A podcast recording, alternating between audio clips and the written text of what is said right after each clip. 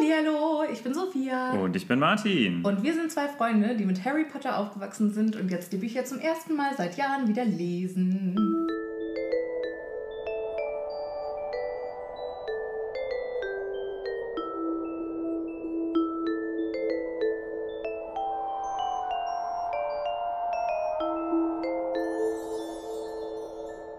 Ich finde, ich sollte mal so langsam vielleicht wieder reinspringen, weil du es zu häufig jetzt richtig Ja, ne? beim ersten Mal schaffst. Das könnte man noch machen. Fun Fact: Man nannte Emma Watson beim Dreh von Harry Potter immer One Take Watson, weil die alles sofort richtig gemacht hat. Krass. Und Harry und Ron, also. Brauchten äh, immer ein bisschen mehr. Ja, die brauchten immer ein bisschen mehrere Anläufe und vor allen Dingen Ron hat immer gegiggelt und gelacht. Und dann kam wieder One Take Watson ans Set. Und dann zack, zack, Ja, ging alles. Ja, du kannst mich jetzt. One Take Sophia. Ja. Hm, naja. Mhm. Nach meinen Schneidekünsten das letzte Mal würde ich sagen, nein. Das war toll, das nochmal, hast du total nochmal. schön gemacht. Ja, ja, ja. ja. Mal gucken, was der Rest sagt. Ach, bestimmt finden sie es fantastisch. Oder Editing Martin war doch auch fantastisch. Dobbys Warnung, wir steigen diesmal äh, schneller ein oder haben wir irgendwie was? Wir haben wieder was, ja. aber ich fasse mich kurz. Und zwar zwei ähm, super liebe E-Mails habe ich mir dieses Mal ausgesucht zum Vorlesen. Eine von Tore, äh, ganz kurzer Ausschnitt. Hi Happy Potter Team, ich höre euch jetzt seit der ersten Folge und bin sehr begeistert von euch. Am liebsten mag ich es, wenn mal wieder ein Song in den Podcast geschnitten wird.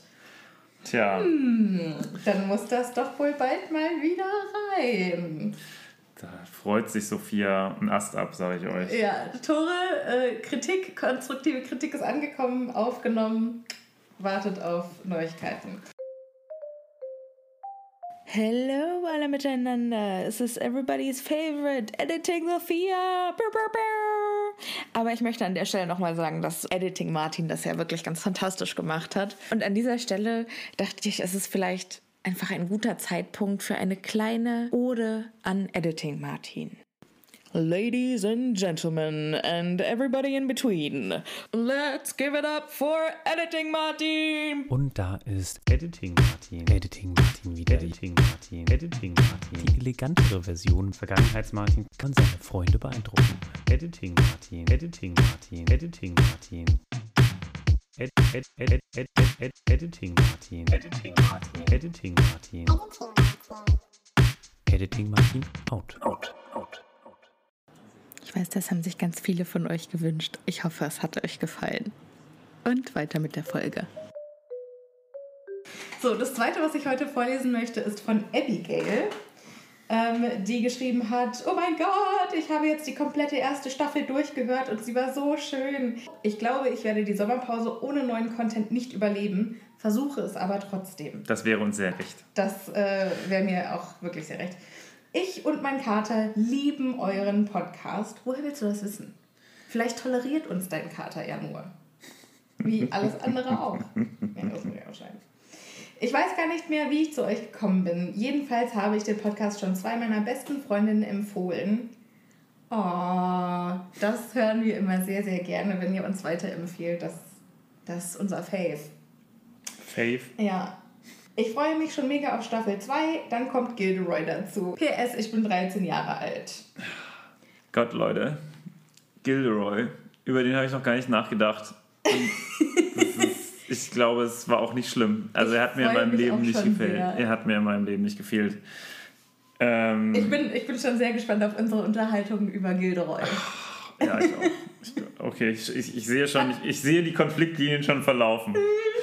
Okay, naja, aber heute geht es um eine andere Figur, Ja. die äh, sehr prominent äh, dieses Kapitel einnimmt. Es ist auch schon im Namen, denn das Kapitel heißt Dobbys Warnung.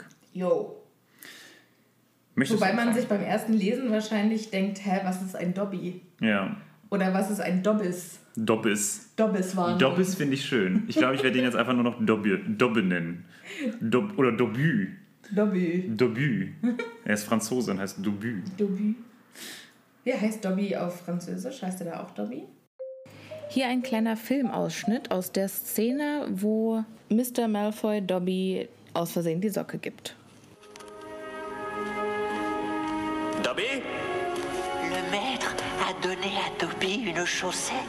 Comment Liebe, ich freue mich ja schon so auf das Ende von diesem Buch, wo Voldemort sein Anagramm ähm, Ach, das Tom macht, wo Riddle dann ist. Tom Warlos Riddle Ja. ist Lord Voldemort. Voldemort. Und das ist ja in ganz vielen Sprachen unterschiedlich und deshalb haben die, deshalb hat Voldemort in unterschiedlichen Sprachen ganz furchtbar unterschiedliche Namen.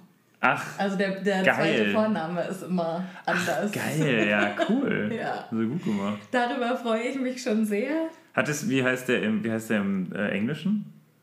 Marvelo. Marvelo. Also Tom Marvelo Riddle. Quasi so Marvelous Mr. Ja. Voldemort. Und das wird dann zu I am Lord Voldemort. Aha, okay, okay. Ja, und in Französisch oder ich weiß gar nicht in welcher Sprache, aber in irgendeiner Sprache. Können wir ja mal raus. Elvis. Elvis? Ja. Oh, geil. Ah, ja, das, ich glaube, das werden wir dann raussuchen. Ja, oder? Ja, auf jeden Fall. Freue ich mich schon drauf. Gibt es auch eine ganz praktische Tabelle auf Wikipedia. Ach, was? Aber das finde ich, sowas finde ich ja auch immer beeindruckend. Das heißt, da hat sich jemand hingesetzt und hat einfach bei allen Büchern nachgeguckt Ja. und hat das katalogisiert. Ja. Das Richtig ist schon, das ist schon auch ein bisschen nerdy. Ja. Ja, wobei ja auch immer Leute was dazufügen können Achso. bei Wikipedia. Also vielleicht so, haben du das meinst- einfach ganz viele Mm, Leute. ja, okay. Das kann natürlich sein. Ähm, hast du schon mal was bei Wikipedia geschrieben? Äh, nee, ich war mal kurz davor äh, und dann war diese ganze Anmeldezeug mir dann zu, auf, also war mir zu groß. Okay, Also, also ja, ist es am Aufwand gescheitert. so ein bisschen. Ich habe da noch nie was geschrieben. Aber ich weiß auch nicht genug über irgendwas, um da irgendwas reinzuschreiben. Ja, aber das ist ja ganz häufig so, dass man doch schon was weiß. Also man hat vielleicht einen Artikel gerade zu dem Thema gelesen oder so, oder man kriegt irgendwie noch so eine ganz kleine Nuance mit. Es ist ja häufig nicht so, dass du den Artikel komplett schreiben musst, sondern nur so die interessanten kleinen Nebensachen noch dazu Ja, fügen kannst. Also ich, ich merke das schon immer, dass bei manchen Wikipedia-Artikeln mir Sachen fehlen. Also ja, kann ich schon mal eintragen. Aber du meinst, es wäre nerdig, dass man eine Tabelle macht. Ja, sorry. Ja, aber heute geht es um Dobby.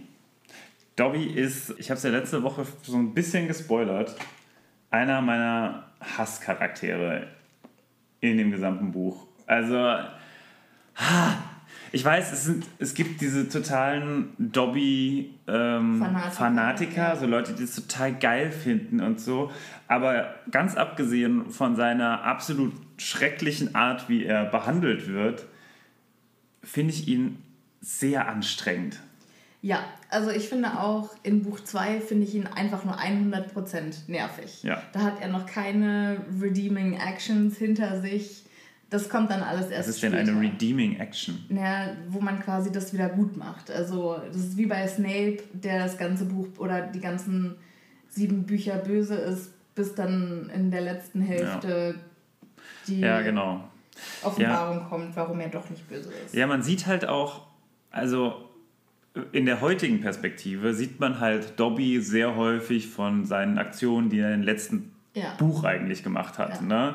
Und da denkt man sich dann, so, oh ja, Dobby, das war alles so schön. Aber wenn man sich hier jetzt das erste äh, durchliest, dann äh, Ist der einfach ist es einfach schrecklich. Aber da Ja. können wir ja vielleicht jetzt mal gerade eintauchen und dann ähm, vielleicht später noch ein bisschen drauf eingehen. Jo, also das letzte Kapitel endete mit Harry wurde von seinem Onkel quasi mehr oder weniger in sein Zimmer eingesperrt, weil ja die Masons zu Besuch kommen, also der Geschäftspartner.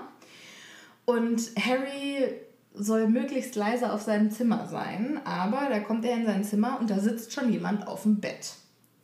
Und dieses Kapitel beginnt mit, Harry schafft es gerade noch einen Aufschrei zu unterdrücken, was natürlich schon mal ein guter Start ist in das Kapitel, in dem er eigentlich mucksmäuschenstill Ja, sein sollte. das ist also wirklich, ich finde das Kapitel auch, ich weiß nicht, wie es dir ging, aber ich war so ein bisschen die ganze Zeit, ich hatte körperliches Unbehagen. Ja, es war- Im gesamten Kapitel eigentlich.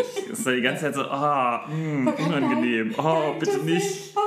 Ja, weil, es, weil sich auch jeder, glaube ich, damit total identifizieren kann. Ne? Ja. So dieses Versuchen, nicht entdeckt zu werden, nicht laut zu sein und dann ist neben dir irgendwas, was du nicht verhindern kannst. Und äh, es tritt ein, egal was du machst. Und Das ist ein bisschen wie wenn man. Blähungen hat. eine interessante Metapher. Danke. Ähm, Dobby wird am Anfang auch sehr interessant beschrieben. Und zwar, das kleine Geschöpf auf dem Bett hatte große, Fledermaus-ähnliche Ohren und hervorquellende grüne Augäpfel, so groß wie Tennisbälle. Ja, diese Tennisbälle werden häufig nochmal genannt. Diese Tennisball Wow. großen Augen.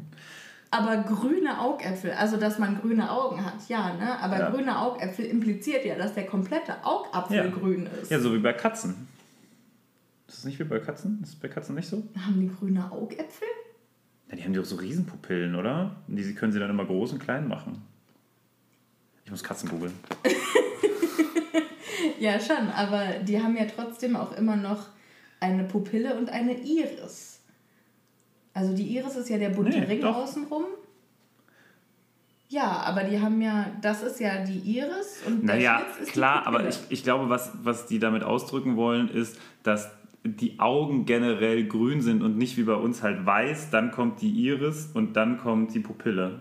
Also du meinst, dass die komplett grün sind, bis auf die schwarze Pupille? Genau, so hätte ich das gesagt. Ja, so wie bei, ja, aber so wie bei Katzen halt. Ja, aber die hat doch vielleicht, also nur, dass wir es halt nicht sehen, innen, innen weiß. Hm, Nee, ich glaube, also, Haben Katzen komplett braune ey, ganz im Ernst, ich weiß noch nicht, wie Katzen aussehen. Ich bin ein Hundemensch. Aber ja, doch. Nee, guck's dir an. Also es gibt Also- kein, einzige, kein einziges Bild von einer Katze, wo sie weiß, doch, ich glaube schon, dass die, die haben einfach kein Weiß drumherum. Auf jeden Fall hat er mega gruselige Riesenaugen, die quasi aus seinem Kopf hervorquellen. Und ich weiß nicht warum, weil die, die Beschreibung hier ist ja dem Film schon sehr ähnlich. Mhm.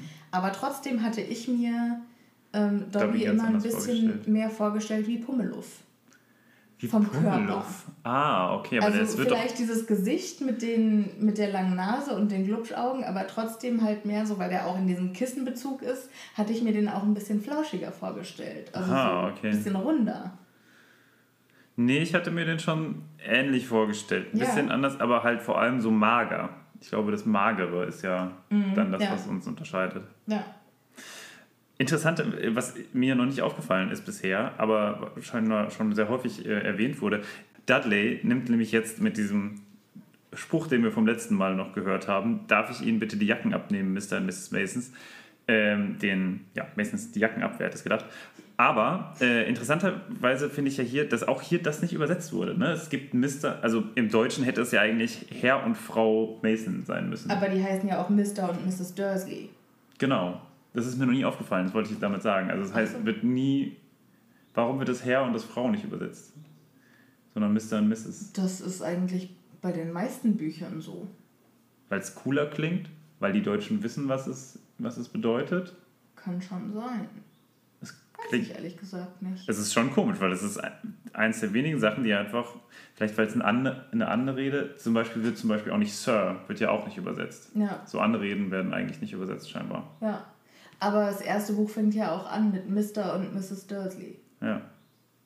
Ja, oder man wollte, wollte länger äh, oder näher am Original bleiben, ne? Ja. Das kann natürlich auch sein. Finde ich auf jeden Fall nicht schlecht. Also ich finde, das es jetzt ist mir nur aufgefallen. Also ich finde es eigentlich besser sogar so. Ja. Also kann so passen. Ja. Gut, wollen wir uns weiter über dieses äh, wundervolle Geschöpf unterhalten? Jo, der ähm, begrüßt Harry jetzt nämlich mit einer ausgiebigen Verbeugung. Hm. So tief, dass seine lange, schmale Nase den Teppich berührt. Das ist, das ist mir schon, da wird es mir schon zuwider. Ja. Wenn mich so jemand begrüßen würde, dann hätte ich schon einen Hals. Ja. Also, Naja, aber er kennt es ja nicht ja, anders. ich weiß, ist er kennt ja- das nicht anders. Ja. Das, ist ja, das ist ja das Problem, was ich auch mit Dobby habe. Das ist so eine Figur, die ist einem unangenehm, aber man darf sie nicht unangenehm finden oder man darf sie nicht, nicht mögen eigentlich, Ja, weil es ist, er will ja eigentlich nur gut. ja. Aber in allem, was er tut, ist er immer, ah, ist er mir, äh, ist, Ja, ist einfach, ja. also macht Ja, er mir einfach. Unbehagen. Ja, ja, das unterschreibe ich sofort. Und das ist halt, aber gut, dann machen wir erst noch mal ein bisschen weiter. Ja. Äh, er trägt aber auf jeden Fall, um das nochmal zu sagen, er trägt einen Kissenüberzug als Kleidung mit Löchern für die Arme und die Beine. Harry äh, begrüßt ihn- mit äh, Hallo? Und dann kommt äh, zum ersten Mal die Stimme von Dobby, nämlich eine durchdringende Piepsstimme. Harry Potter! Mehr sagt er nicht. Erstmal. Naja, dann kommt ja direkt. Dobby hat so lange darauf gewartet, sie zu treffen, Sir. Welche Ehre. Ja. Und ich hasse es schon, wenn Leute in der dritten Person über sich reden. Das finde ich eigentlich ganz witzig. Mache ich häufiger auch mal. Aber, äh, also aus, aus Comedian-Zwecken, nicht aus äh, Selbstverherrlichungszwecken. Aber ich glaube, auch da, jetzt wenn wir auf die Stimme zu sprechen kommen, gibt es auch noch so einen Grund, warum ich Dobby nicht mag. Denn ich glaube, den zweiten Teil habe ich sehr viel auch von Rufus Beck gehört. Als Hörbuch. Als okay. Hörbuch. Und der macht den so schrecklich. Also wahrscheinlich auch, also er macht den gut, ne? Im Sinne von, Ja, so man, akkurat. ja. man kann sehr nachvollziehen, dass er es ist und es ist äh, sehr klar zu erkennen. Aber es hört sich so schrecklich an, wie er den nachmacht. Ja. Und jedes Mal, wenn er den Mund aufmacht, quasi möchtest du schon sagen, oh nee, oh nee, können wir, weiter, können wir bitte weitermachen irgendwie? ja. Also, aber ich glaube, das ist halt genau so auch gedacht. Ja. Ne? Und ja, also es macht ihn nicht unbedingt Sympathischer. sympathischer, Ja. wenn einem auch die Stimme nicht gefällt. Ja, also ich meine, auch wenn er jetzt vielleicht ein bisschen nervig ist, er ist auf jeden Fall sehr, sehr freundlich am Anfang. Und es ist für ihn eine ganz große Ehre, Harry zu treffen. Und Harry ist dann, also was ich einen ganz schönen Satz finde, ist, er wollte fragen, was bist du eigentlich? Doch das hielt er für ziemlich grob und so sagte er, wer sind sie? Ich finde es schön, dass er quasi schon diesen Filter hat, so, "Mm, ich glaube, das könnte unglücklich ankommen. Ich glaube, das ist unhöflich, wenn ich das so sage. Ja. Ich sage es mal anders. Was Also ja. da hat Harry ja schon viel Feingefühl. Ja, ja hat, er, hat er gut gemacht. Also muss, muss man ihm äh, geben, habe ich auch sofort gesehen. Dann trotzdem diese Vorstellung von ihm auch. Dobby, Sir, einfach Dobby, Dobby der Hauself. Was genau nichts, also für Harry erstmal bringt, Bedeutet, oder? Also ja. es ist einfach nur, gut, er weiß jetzt, er heißt Dobby, wie auch immer er weiter heißt. Und er ist ein Hauself, von dem ich noch nie gehört habe. Haben, haben Haushelfen einen Nachnamen? Nee, ne? Nee, genau. Oder heißt der Dobby Malfoy, weil er ja für die Malfoys arbeitet? Also auf seinem Grabstein steht, Dobby. hier ruht Dobby, ein, Ein freier freier Elf. Also hat er sich scheinbar keinen Nachnamen gegeben. Oder Harry wusste ihn einfach nicht. Oder Harry wusste ihn einfach nicht. Ja. Stell mal vor, du Ah, schwierig. Upsi.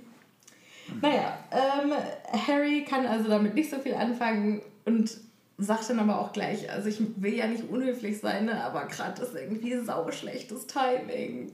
Zitat, das ist nicht der passende Augenblick für mich, um einen Hauselfen im Schlafzimmer zu haben. Ja, Ja, trifft schon ganz gut. das trifft die gesamte Unterhaltung eigentlich oder den gesamten Teil. Ja, Naja, auf jeden Fall versucht ihm Harry in seiner Höflichkeit wenigstens dann einen Platz anzubieten und sagen, möchten Sie sich setzen? ne, Und das war ein Fehler. Ja, Dobby heult sofort auf, rastet vollkommen aus. Und so, Harry sagt dann auch, was, äh, Entschuldigung, ich wollte Sie nicht verletzen. Und Dobby sagt dann, Dobby hat von ihrer Größe gehört, Harry Potter. Noch nie hat ein Zauberer Dobby aufgefordert, sich zu setzen. Von gleich zu gleich. Mega gut. Also mega traurig, ne? Aber Ja, also das ist generell, äh, ja, wie gesagt, das ist, das ist das Problem, was ich Ja. halt mit Dobby immer habe. ja, dass er gleich so übertreibt. Dobby wurde also ganz offensichtlich noch nie richtig gut behandelt. Und Harry sagt dann, sie haben bestimmt noch keinen anständigen Zauberer kennengelernt.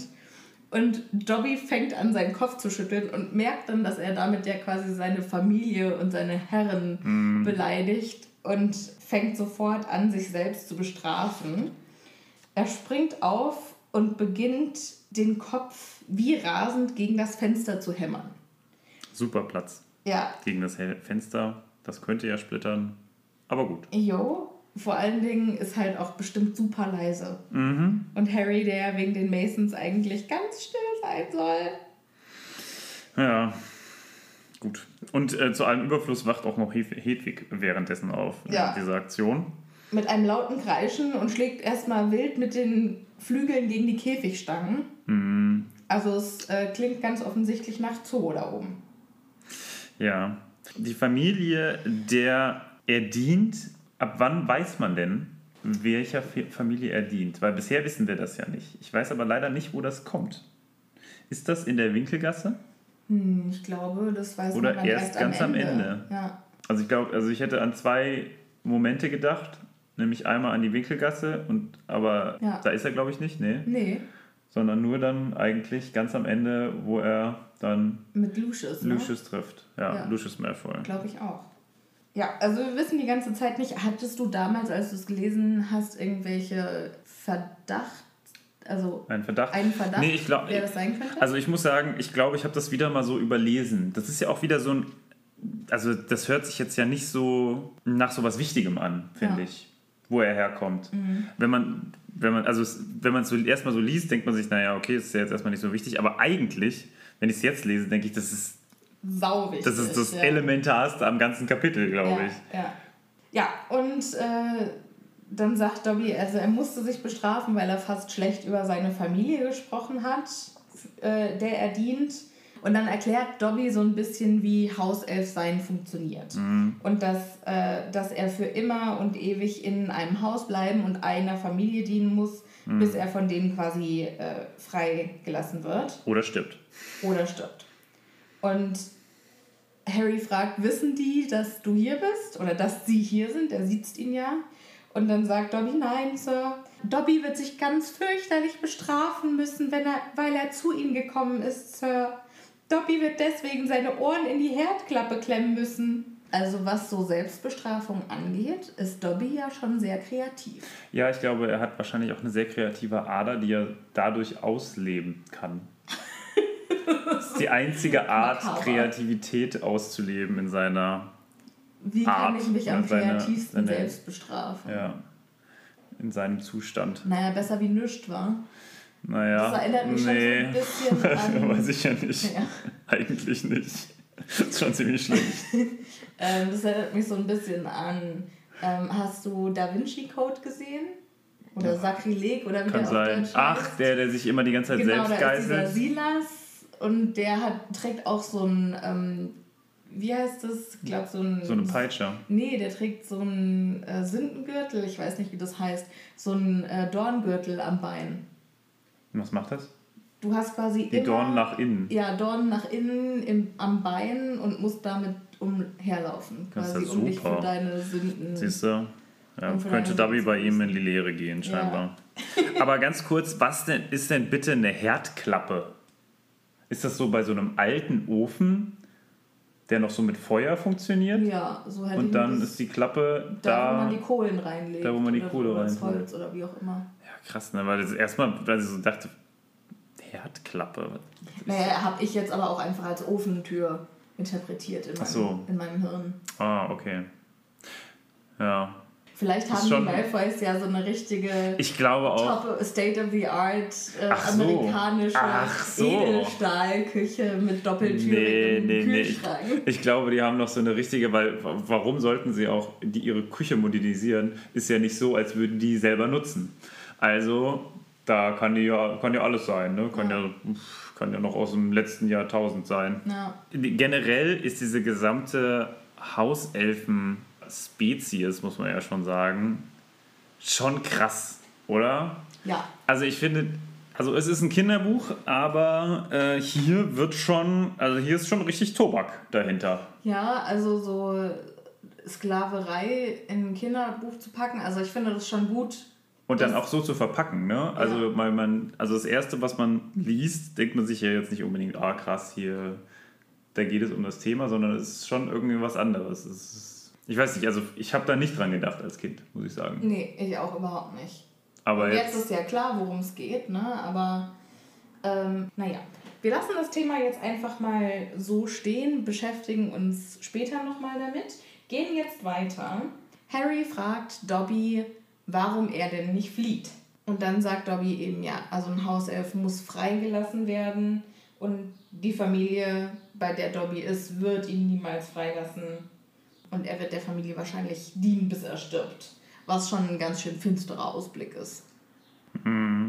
Ja, vor allem, ich verstehe, aber wenn ich ehrlich bin, nicht so genau, warum Dobby dann Harry unbedingt in diese Situation bringen will, wenn für ihn selbst das halt doch so problematisch ist. Also er weiß ja selbst, wie es ist, gefangen zu sein und versucht jetzt Harry so ein bisschen in eine ähnliche, also bringt Ja, Harry in ja. eine ähnliche Situation. Ich verstehe Dobby sowieso nicht so richtig, weil ich, ich halte ihn für zu intelligent, um das, was er macht, als einzigen Ausweg zu sehen, um Harry irgendwie zu helfen. Ja. Aber gut. Harry reagiert dann, finde ich, ganz süß, indem er sagt, oh, und ich dachte, ich hätte ein elendes Los, weil ich hier mit den Dursleys äh, mich rumärgern muss. Er identifiziert, identifiziert sich schon sehr stark mit ihm, ne? Mit Dobby auf jeden Fall, ja. Und dann fragt Harry auch Dobby, ob er ihm irgendwie helfen kann. Und ich, also das ist ja schon auch Harrys große Charakterstärke, gell? Dass er eher die Probleme anderer vor die, seine Probleme stellt. Mm, Vielleicht nicht vor seine Probleme stellt, sondern dass er immer versucht zu helfen, egal was. Mm, ja, ja, das kann man schon so sagen. Ne? Also er versucht, er möchte eigentlich für jeden das Beste, genau wie er am Ende vom siebten Buch ja in diesem King's Cross, in diesem weißen, am Ende, wo er quasi gestorben ist und Dumbledore trifft. Was da, ist da? Da fragt er ja auch, Ach so, ob ja er, diese diesem, ob er ihm helfen der, kann. Ja, mhm. und dann, und dann sagt man, ja. äh, dem ist nicht mehr zu helfen. Quasi so. Genau. Ja. Ja, und nachdem Harry dann Dobby seine Hilfe angeboten hat, rastet Dobby dann endgültig aus und heult los und sagt, Harry Potter fragt, ob er Dobby helfen kann. Dobby hat von ihrer Größe gehört, Sir, aber von ihrer Güte hat er nie erfahren. Und ich finde es sehr schön, wie Harry dann darauf antwortet, nämlich Unsinn. Ich bin nicht einmal Jahresbester in Hogwarts. Das ist Termine. Das ist auch so, also ist das quasi die einzige Möglichkeit, groß zu sein, Ja. indem man Jahrgangsbester in Hogwarts geworden ist? Naja, als Kind hast du halt auch noch nicht so den Überblick. Ja. So Keine Referenz. Ja. Größe gleich gute Noten. Ja, aber was ich eigentlich damit sagen wollte, ist, Dobby hat von Harrys Größe gehört. Im Ernst. Weil er doch mit Malfoy zusammen. Oh nein. Nein. Du meinst also. Ich kann mir ja vorstellen, Zu Hause dass zu ist Hause Harry- rumgeht und oh, Ja. dieser Harry. Ah. Mhm. Ja, ja, okay. Das, das lassen wir mal in Sophias Kopf weiter drin. Und, Nein, äh, also ich stelle mir, also tatsächlich habe ich es so nicht gemeint, sondern ich glaube, dass Malfoy zu Hause sich so doll über Harry auskotzt, Ja, ich glaube, das ist eher der Fall. dass Dobby aber auch schon sich denkt, oh, jetzt halt doch mal die Klappe mit deinem Harry. Ach so, so rum. Nee, ich glaube, deswegen kommt halt auch überhaupt Dobby hierher. Ne? Die müssen ja, er muss ja schon irgendwie mit ihm gesprochen Ja, ja. haben. Ne? Oder ist denn Dobby der einzige Hauself der Malfoys? Nee, mhm. kann ich mir Nee, nicht ne? vorstellen. Glaube ich eigentlich auch nicht. Das heißt, vielleicht gibt es so ein Gossip innerhalb der Gossip Haus, ja, innerhalb der Hauselfen. Fände ich schon ziemlich Die dann geil. alle Wetten abschließen, ob Draco mit Harry zusammenkommt. Is it love or is it hate? Vielleicht geht es auch um was anderes. Nein. Okay. So, ja, dann sagt Harry, aber ich bin doch gar nicht so groß wie Hermine, die ist die Klassenbeste. Aber an Hermine zu denken, tut ihm weh. Das finde ich, schon ein bisschen übertrieben. Das gleiche passiert ihm gleich auch noch mit Ron. Naja, ehrlich gesagt finde ich das überhaupt nicht übertrieben, weil ich das total gut verstehen kann. Wenn du denkst, du hast irgendwie ganz tolle Freunde und du hast mit denen so ein tolles Jahr verbracht und jetzt seid ihr Best Friends Forever und dann melden die sich halt nicht. Harry war ja jetzt irgendwie einen kompletten Monat bei den Dursleys und hat keinen einzigen Brief bekommen und denkt sich auch, ey, was habe ich mir das alles nur eingebildet? Und Aber er hat ja auch keinen Brief geschrieben.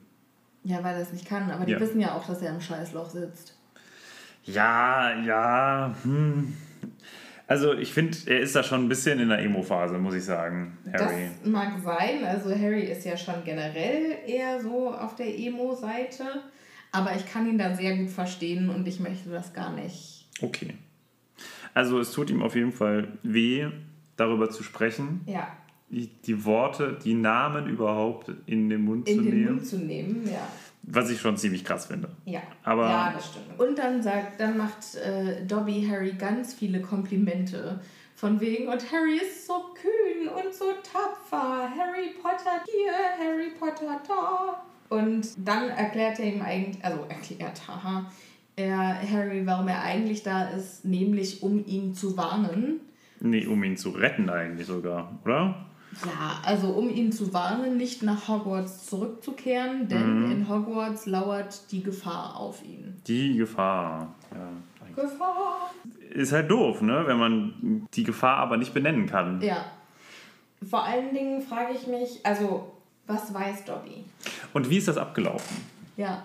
Also die Gefahr ist ja, wir sind ja hier ein spoilermäßiger Podcast, ist ja der Basilisk. Ne? So, das wissen wir in, über das gesamte Buch jetzt noch nicht. Aber wie hat Dobby davon erfahren, dass der Basilisk freigelassen wird? Ja, also es muss ja Lucius irgendwem erzählt haben. Aber wem hat er es erzählt? Und in welchem Umfang? Weil, also es muss ja dann, damit Dobby das erfährt, irgendjemand noch mit im Boot gewesen sein. Ja gut, er könnte das vielleicht so am Essenstisch erwähnt haben. Es gibt eine Fantheorie, dass Narcissa Dobby geschickt hat, um Harry zu retten. Oder auch Draco sogar. Aber das macht doch gar keinen Sinn, die mögen ihn doch gar nicht. Ja, die sind aber auch keine Evil Death. Nein, also ich meine auch nicht bösen Todesser. Ich meine, Dobby mögen die doch gar nicht. Die beachten den doch gar nicht richtig. Also, sonst wird immer auf Hauselfen, zumindest von der Seite der großen schwarzen Zauberer, immer so herabgeblickt. Und Ja. sie werden nie wirklich als fähig für irgendwas gezeigt. Ne? Und ihnen dann aber eine so wichtige Aufgabe anzuvertrauen, macht aus meiner Sicht irgendwie sehr, sehr wenig Sinn.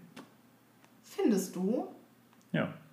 Ich finde das nicht. Also ich glaube tatsächlich, dass viele, also dass das halt so ähnlich war wie in der tatsächlichen Sklaverei-Geschichte in den USA, dass eben viele Kinder, die von den Hauselfen bzw. von den Sklaven erzogen wurden, sich eben denen verbunden gefühlt haben.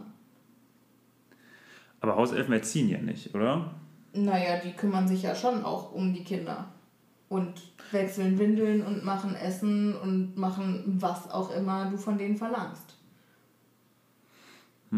Und wenn du halt als Kind immer jemanden in deinem Haushalt hast, dann gehört derjenige für dich einfach zur Familie dazu. Es ist halt, also, Naja, wir werden ja noch häufiger mal, vor allem in diesem Buch, mit dem Thema äh, Hauselfen zu tun haben. Vielleicht können wir einfach mal darauf achten, wie vor allem Malfoy und äh, quasi Leute, die wir vielleicht auf die böse Seite zählen würden, wie die mit Hauselfen umgehen ähm, und ob man das dann so sieht. Also, weil ich, also vor allem Lucius Malfoy ist da ja, naja, der, ja, der, der ist ist ja. Ja. ja, aber der sieht es vor allem auch überhaupt nicht so. Ne? Das ist Ja. für den ist das eine niedere Kreatur und. Mhm.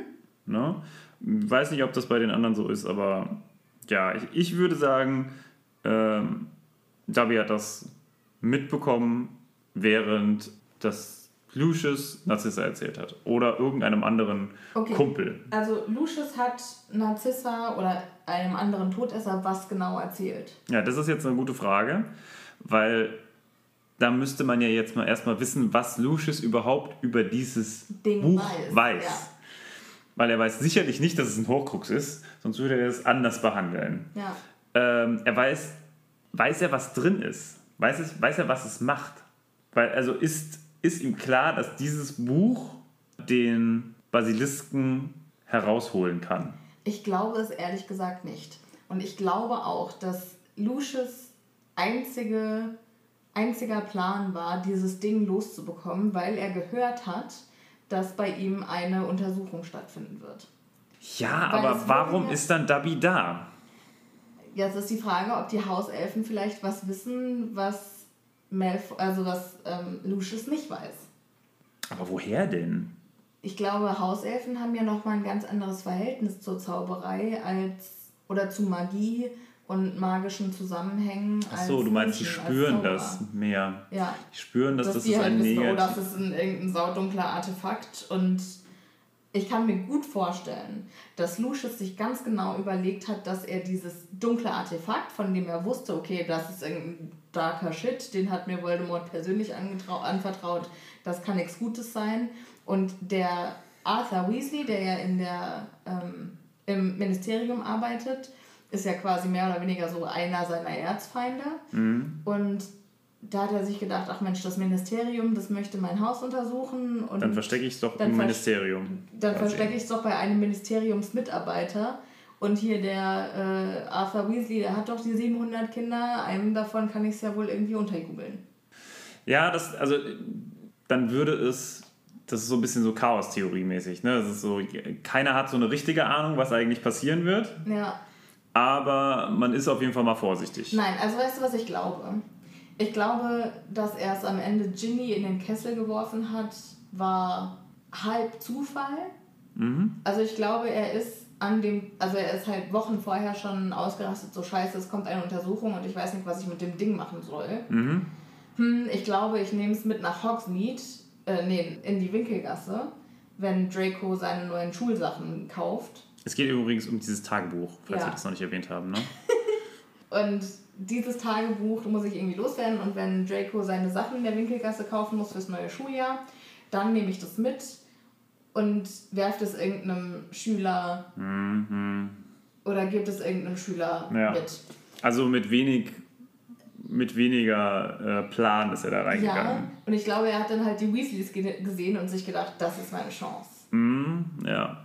ja, das kann ich mir gut vorstellen. Ja. Trotzdem, das muss er ja auch irgendjemandem erzählt haben und das muss schon da stattgefunden haben und dann muss das Dabby schon direkt klar geworden sein, dass etwas Böses nach Hogwarts kommt. Ja. Aber was genau und wie genau, das weiß man nicht. Hallo alle miteinander, hier ist nochmal Editing Sophia. Also, ich muss da jetzt mal was klarstellen. Das ist natürlich absoluter Quatsch, was wir da gerade erzählt haben. Von wegen, dass es da schon passiert sein muss. Natürlich passiert das erst später im Buch. Wir sind ja dabei, als es passiert. Das Einzige, was Sinn macht, ist, dass die Hauselfen von den Malfoys wissen, dass Lucius versucht, dieses Ding irgendwie nach Hogwarts zu schmuggeln und dass dann irgendwas Ungutes passiert. Ich glaube ja ehrlich gesagt auch immer noch nicht, dass Narzissa böse ist. Also, sie ist jetzt auch keine gnädige Frau.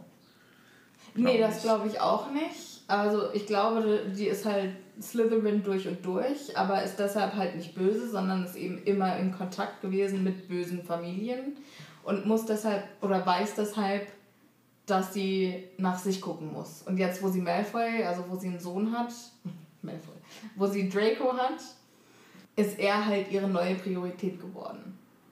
Und ich glaube, dass jetzt ihr einziges, ähm, ihre einzige Motivation ist, Mal Malfoy, Draco irgendwie unbeschadet durch diese ganze Todesser-Scheiße durchzukriegen.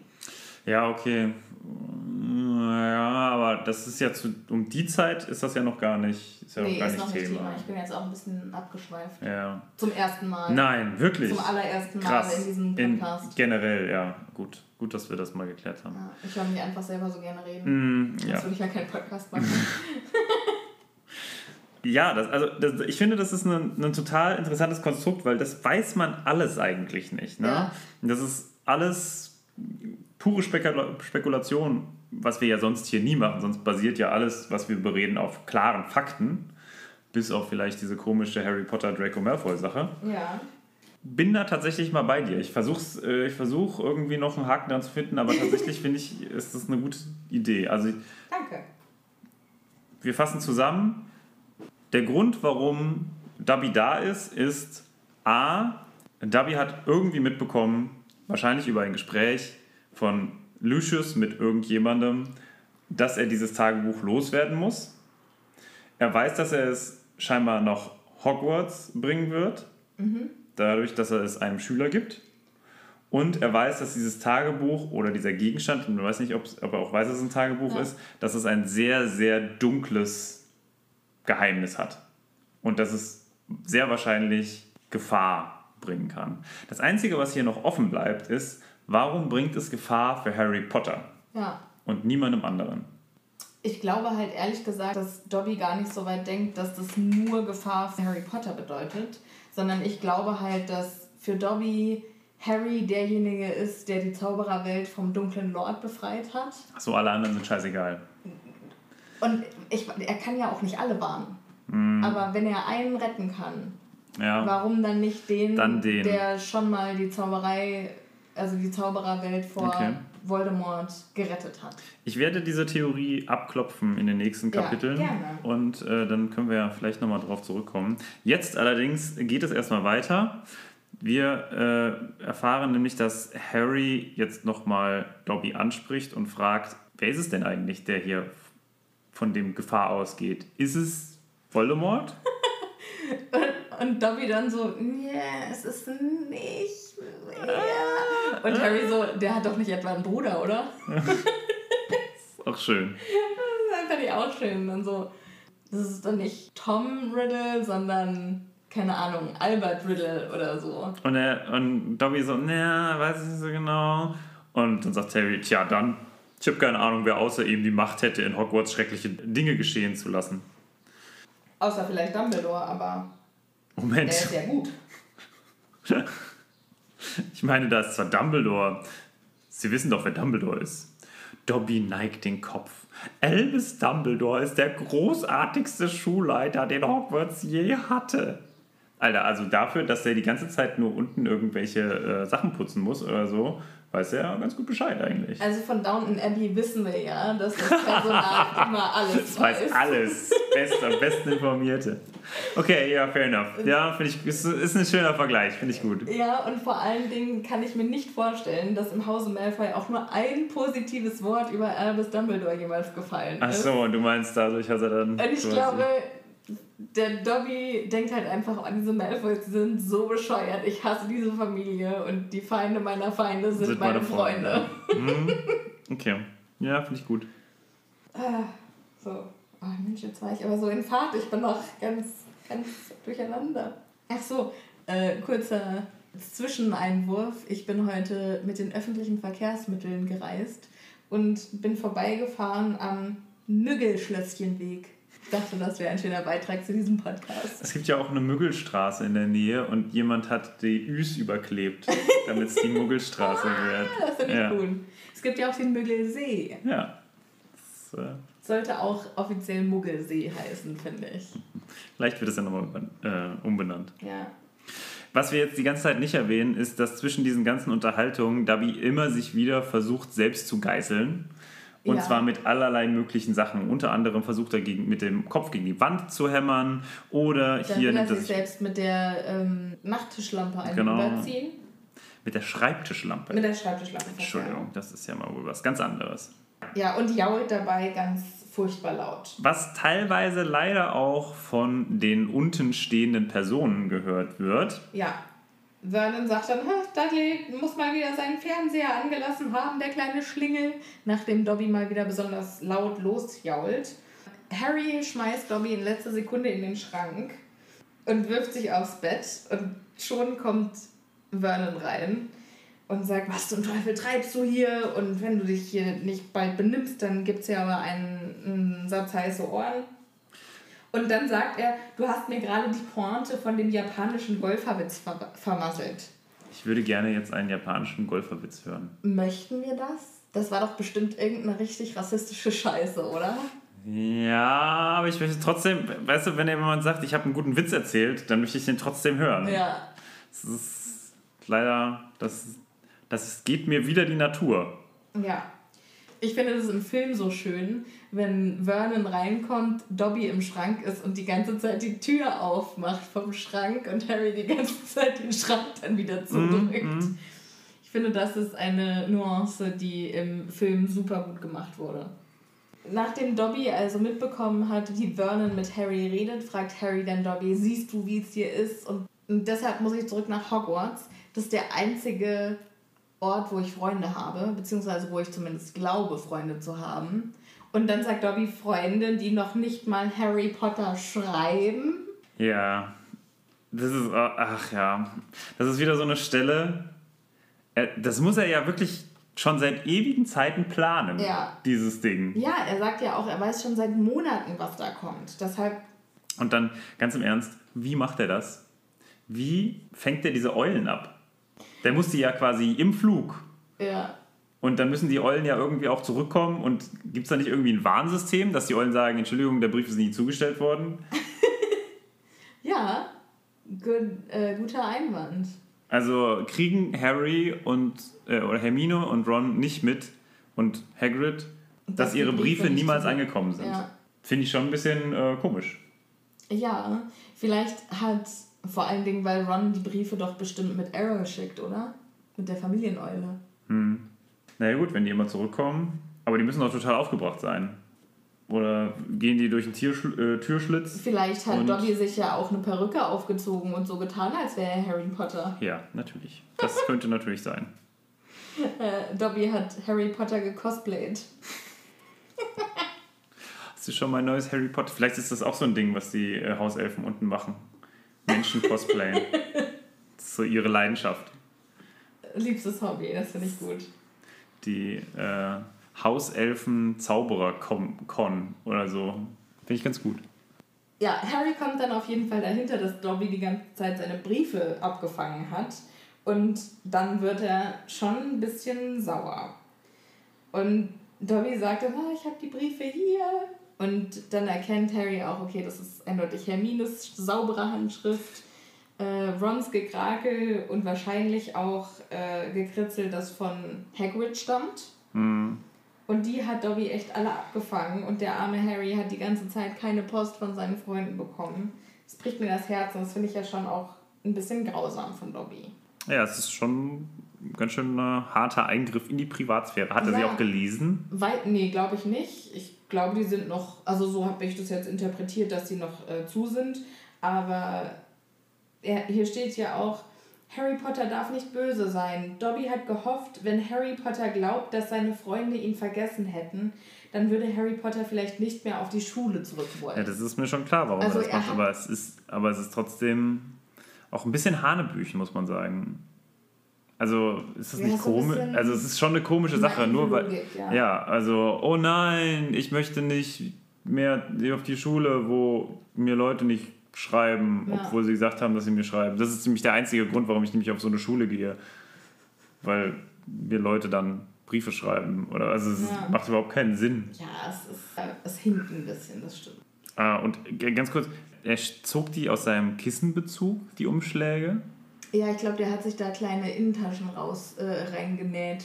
Okay, geil. Der hat sich den bestimmt so Q-mäßig bei äh, James Bond gibt es doch diesen Typen, der alles, der immer hier diese ähm, Kugelschreiber zu Multifunktionswaffen aus. äh, Der Kissenbezug arbeitet. ist quasi auch so ein Multifunktions... Und vielleicht Ding. ist der von innen wie so, ein, wie so eine Cargo-Hose mit so 500 Taschen und. Äh, Oder vielleicht so wie dieser kleine Beutel von Hermine. Ja!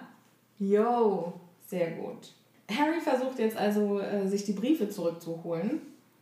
Und Dobby lässt ihn aber nicht. Und dann, gibt, dann findet eine kleine Jagd statt, die in mir auch sehr äh, unwohlige Gefühle hervorgerufen hat. Wieso? Äh, naja, weil jetzt so eine angespannte Verfolgungsjagd nach unten folgt. wo oh, ja- das ja, ja, das wo ist... ja die ganzen, also wo ja die Masons und die Dursleys sind und wo Harry ja wirklich absolut nicht hin darf. Ja, und, also man, ich weiß auch gar nicht, was ich... Also was wäre passiert, wenn Harry nicht aus dem Raum rausgegangen wäre? Weil, wie wir ja gleich hören werden, naja, wir können das ja mal ein bisschen nach hinten stellen. Okay, also ähm, Harry will also nicht versprechen, zurück nach Hogwarts zu gehen und deshalb findet jetzt eine Verfolgungsjagd nach unten statt. Und weil ihm Dobby die Briefe nicht geben will. Genau. Und Weil er will sie ihm Ja. nur geben, wenn er verspricht, nicht mehr nach Hogwarts zu gehen. Genau. Und Dobby haut dann mit den Briefen nach unten ab. Harry hechtet hinterher, sp- überspringt dann die letzten fünf Stufen und äh, landet katzengleich im Erdgeschoss. Ah, geile Manöver, ne? Ja, Also, also, es ist schon äh, eine spannende Verfolgungsjagd. Dann folgt Harry Dobby in die Küche, wo er den Nachtisch von Tante Petunia quasi als Geisel hält. Dobby sitzt auf dem Schrank. diesem komischen, können wir ganz kurz nochmal darauf eingehen, was das für ein komischer Nachtisch ist?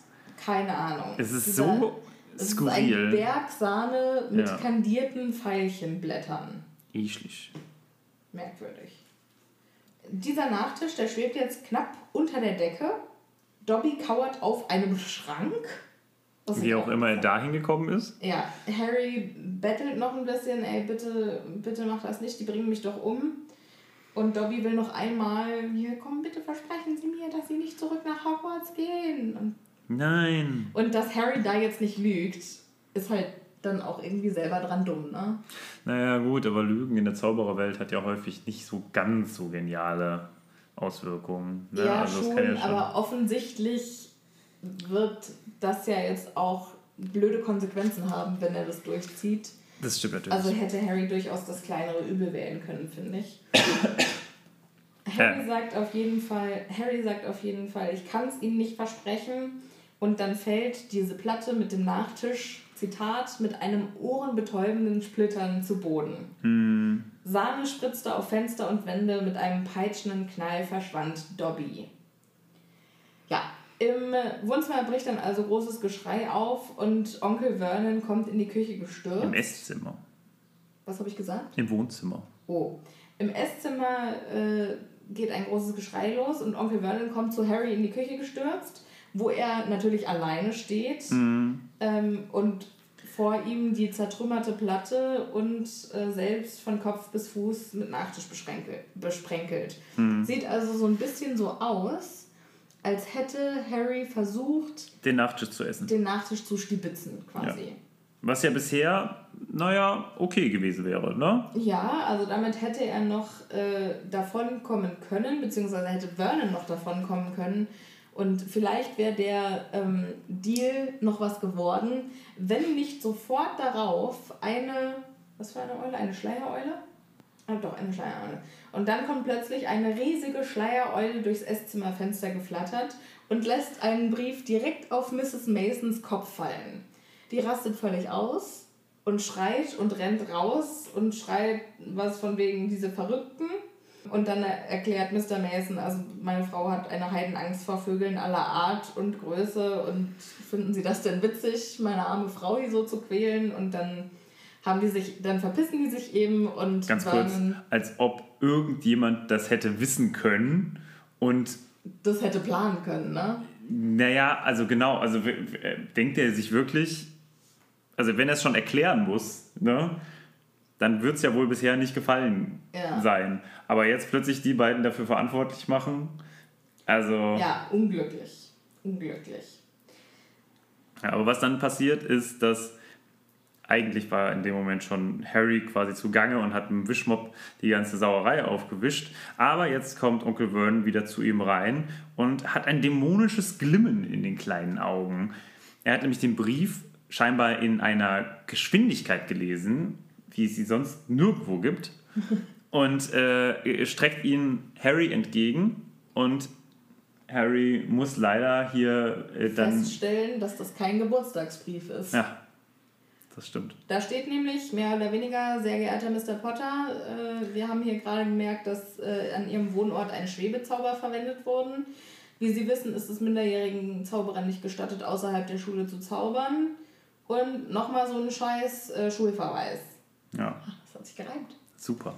So, und an diesem Brief ist so viel total bescheuert. Weil, erstens, warum gibt es diesen, dieses Verbot von Zauberei von Minderjährigen? Vornehmlich, um sie zu schützen und damit Muggel nicht, wissen, deswegen, dass ja. es Zauberer gibt. So, um diesen Brief zuzustellen, hat man eine Eule losgeschickt, Ja. die in eine Gruppe von Muggeln diesen Brief hat fallen lassen. Richtig dumm. Das heißt, da steht quasi alles drin. Das ist, als ob man quasi die Geheimbotschaft, Ja. die man gerade verschickt äh, worden war, seinen Feinden übergeben hat Ja, und ihnen auch noch den Schlüssel gegeben hat, wie man sie äh, entsch Entziffert. entziffert. Ja. Entziffert. Genau, also warum? Das macht, es macht überhaupt keinen Sinn. Es hat die Lage in keinster Weise verbessert. ja. Und erklärt auch noch ganz kurz, was Muggel sind. Ja, das ist sehr gut, ne? Warum auch nicht? Also, es, es ist total bescheuert und dann finde ich es auch noch krass, wie ungenau das Ganze ist. Also wie willst du denn bitte eine, ähm, das, das Vergehen in einem Haushalt, wo wirklich erwachsene Zauberer Das können leben? sie nicht. Das sagen wir aber auch in späteren Büchern. Das sagt Ron irgendwann, dass die das so genau nicht überprüfen können und dass man in Zaubererfamilien eben davon ausgeht, dass die Eltern dafür sorgen, dass die Kinder nicht zaubern. Das ist ja so assi. Ja, Das heißt, alle quasi mit, also alle Nicht-Zauberer geborenen dürfen nicht und die anderen, ist egal. ja, mehr oder weniger. Das ist so ein Kack. Also es ist bei diesem Brief, da kriege ich richtig Plack. Weil er hat, also weil er macht wirklich, er macht nichts besser und alles schlimmer. Ja, Also und für jeden. ja, der war blöd. Und vorher wären sie ja tatsächlich einfach auch mit einer nicht magischen Erklärung davongekommen. Ne? Also Vernon hat den äh, Ja. Masons ja erzählt, dass er, dass es sein gestörter Neffe ist. Also ist jetzt ein Zitat. Ähm, und der ist ganz verwirrt und Fremde machen ihm Angst und deshalb sollte er oben bleiben. Also stellt ihn so ein bisschen ja, psychisch labil dar. Ja, ja. Und wenn der Brief nicht gekommen wäre, dann hätten die nichts von Zauberern oder äh, hätten die nichts Außergewöhnliches. Naja, wie du schon gesagt hast, ist bescheuert.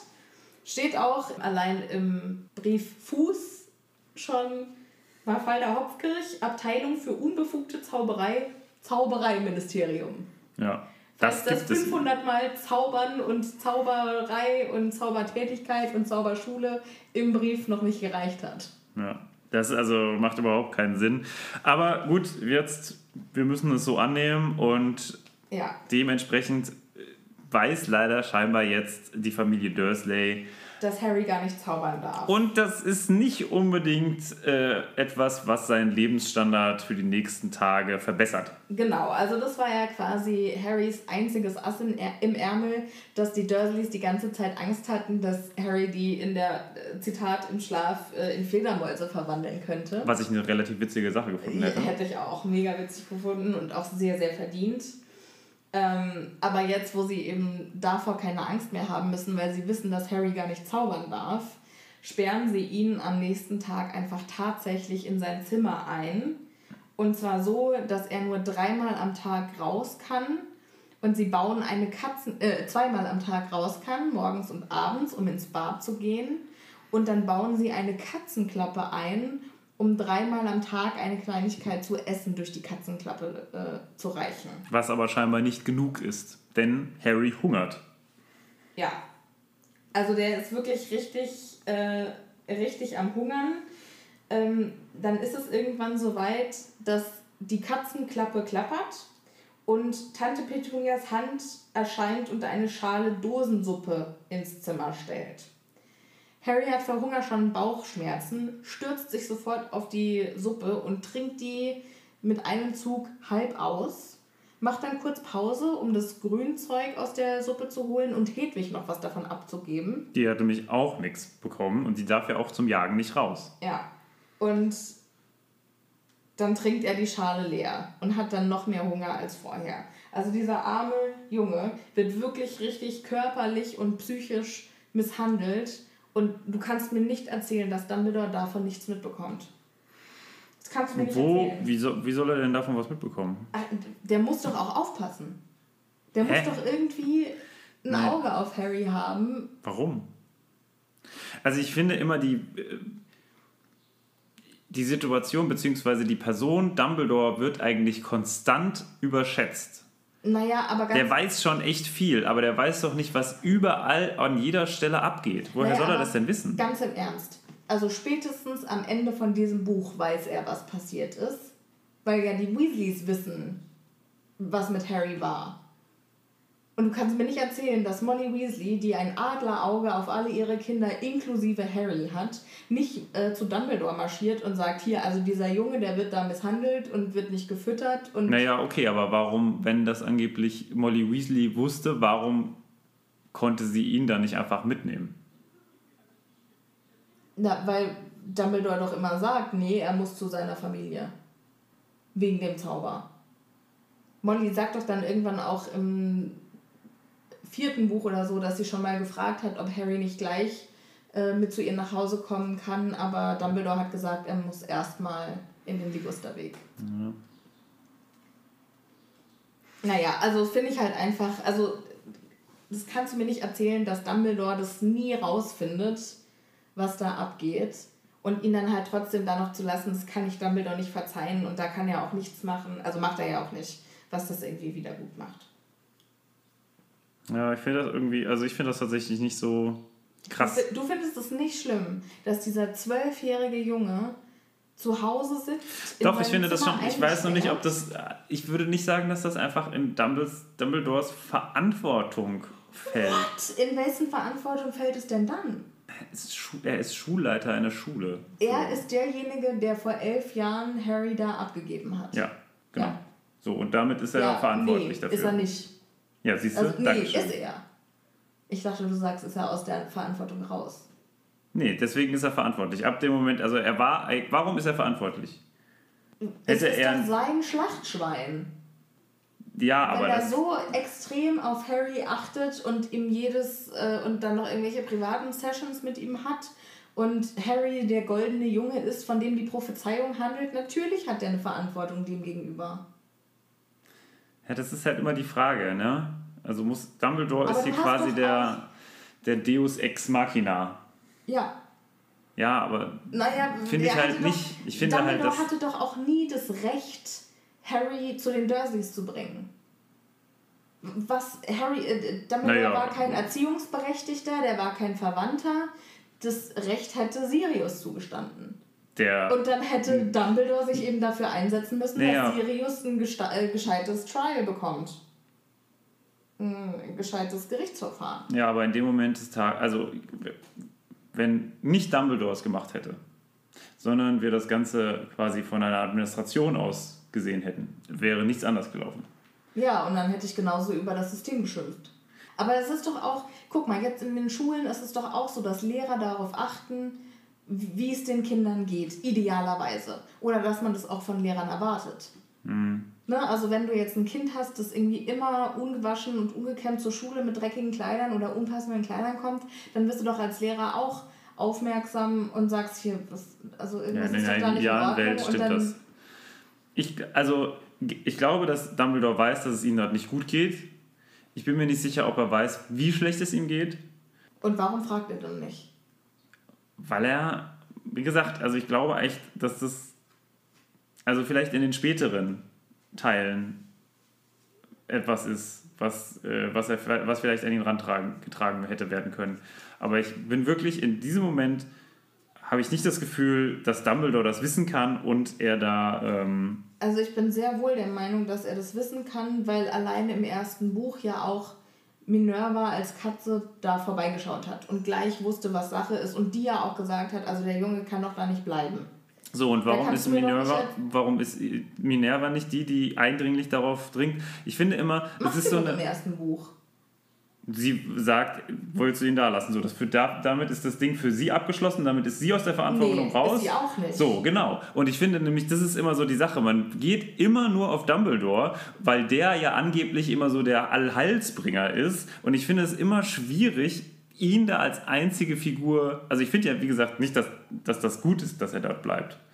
Auch vielleicht muss man, also man muss ja auch immer fragen, muss man denn einen solchen wichtigen Jungen in irgendeiner Weise vielleicht dann nicht anders behandeln? Ähm, aber auf der anderen Seite weiß ja auch Dumbledore nicht, was passiert denn zum Beispiel in den Sommerferien? Ist es vielleicht so, dass, könnte ja auch mal sein, dass Voldemort außerhalb der Schule zuschlägt Ja, oder irgendjemand anderes? Allein so. deshalb muss er doch ein Auge auf das Haus haben. Ja, aber muss er ja nicht, ist es ja quasi geschützt. Hä, aber du hast doch gerade gesagt, Voldemort könnte ja auch außerhalb der Schulferien mal. Äh, Ja, genau, deswegen muss er ja da bleiben. Deswegen muss Harry ja bei den Dursleys bleiben, weil er nur da geschützt ist. Aber Dumbledore hat doch auch schon allein wegen Mrs. Fig eine Ahnung, wie es Harry da geht. Und Minerva wurde ja schon im ersten Buch ganz klar overruled. Also da hat Dumbledore gesagt, das ist mir scheißegal, wie du die Familie findest. Der Junge, der muss jetzt hier hin und sonst stirbt er. Also sonst ist er halt in Gefahr. Und was soll denn die Minerva da noch machen? Ne, sie hat am Ende nicht die Macht und der Dumbledore hat eigentlich auch nicht die, also der nimmt sich halt die Macht dazu. Ah, weiß ich nicht. Also, ich finde es halt immer nur komisch, immer alle Sachen auf eine Person zu fokussieren. Klar hätte man ihn vielleicht da früher rausholen müssen, aber ja, die Frage ist wirklich, ob er, ob er dadurch eher geschützt wäre. Ne? Also Tod bringt ja niemandem was. Naja, aber es steht ja jetzt hier auch, der wäre ja fast verhungert. Harry sagt jetzt, also das Kapitel geht auch weiter mit, sollte er in vier Wochen noch am Leben sein? Was würde geschehen, wenn er nicht in Hogwarts auftauchte? Ja, aber auch da, ne? Was wäre passiert, was wäre, Ja, wenn, würden Sie ne? jemanden schicken, um herauszufinden, warum er gekommen war?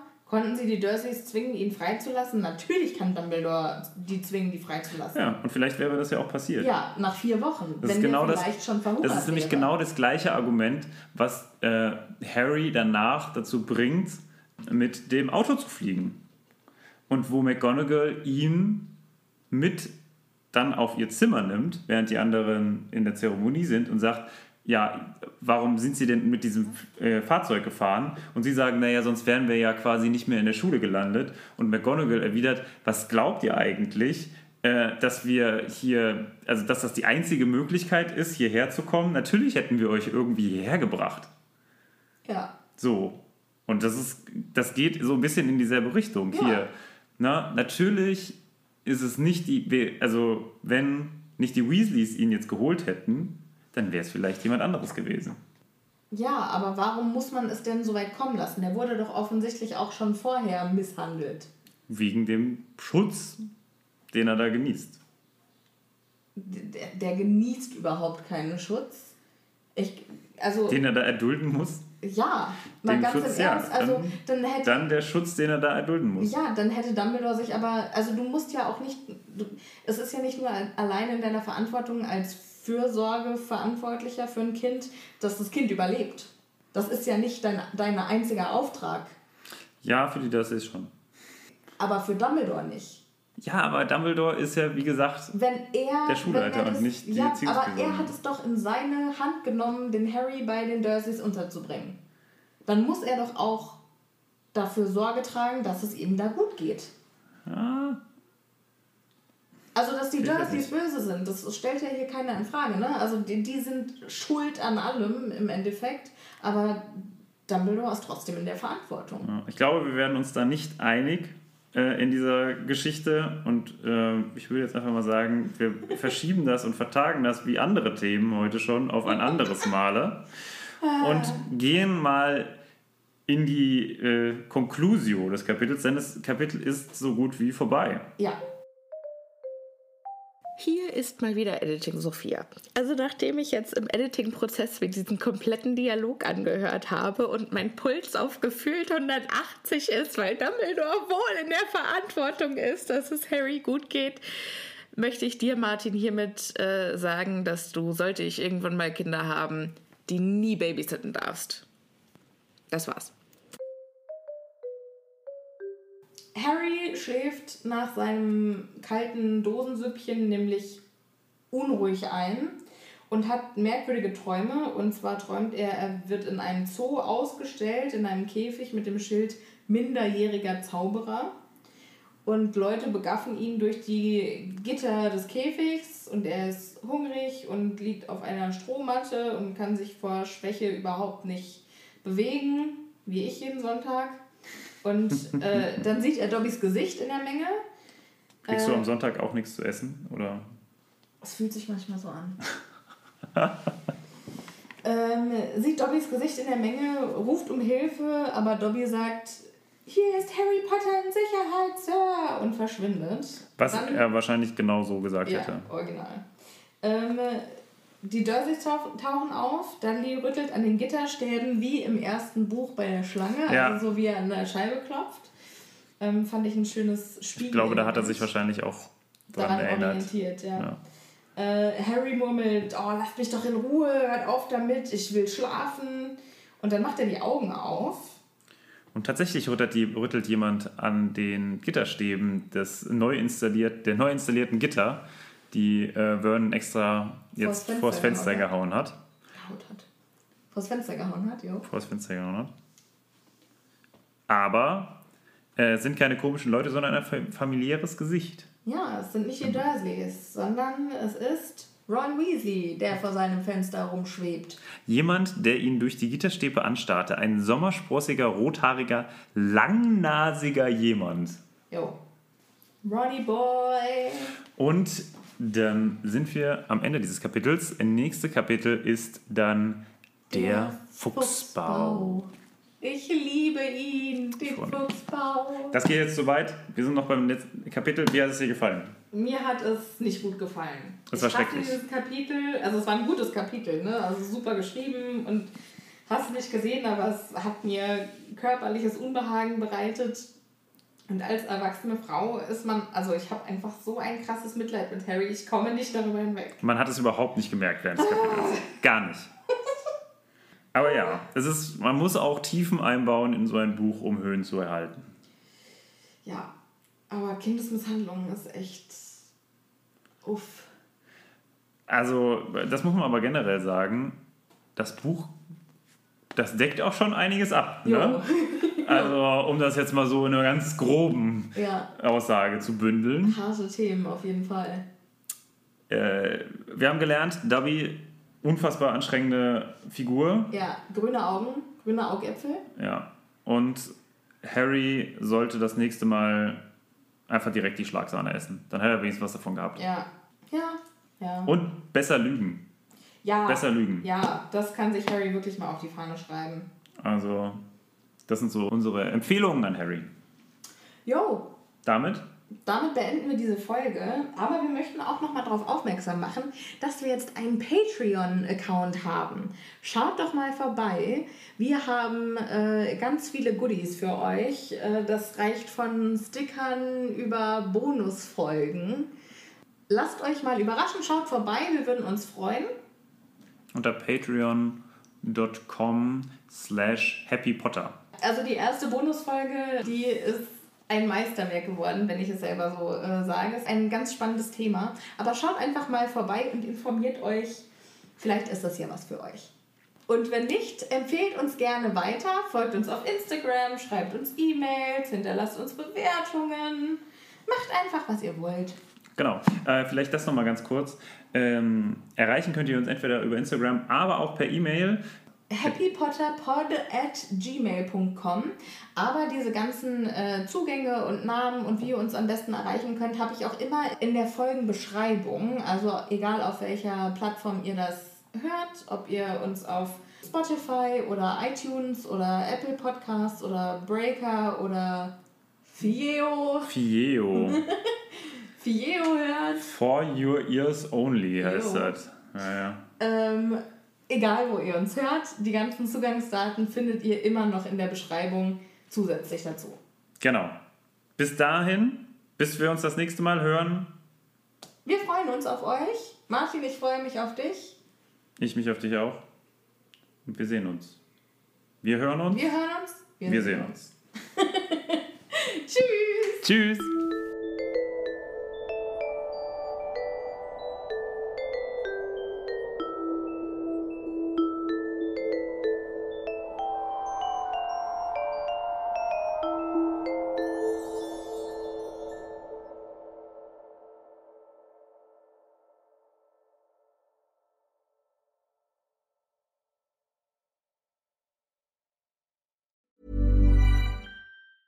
Hey, it's Danny Pellegrino from Everything Iconic. Ready to upgrade your style game without blowing your budget? Check out Quince. They've got all the good stuff shirts and polos, activewear, and fine leather goods, all at 50 to 80% less than other high end brands. And the best part? They're all about safe, ethical, and responsible manufacturing. Get that luxury vibe without the luxury price tag. Hit up quince.com slash upgrade for free shipping and 365 day returns on your next order. That's quince.com slash upgrade.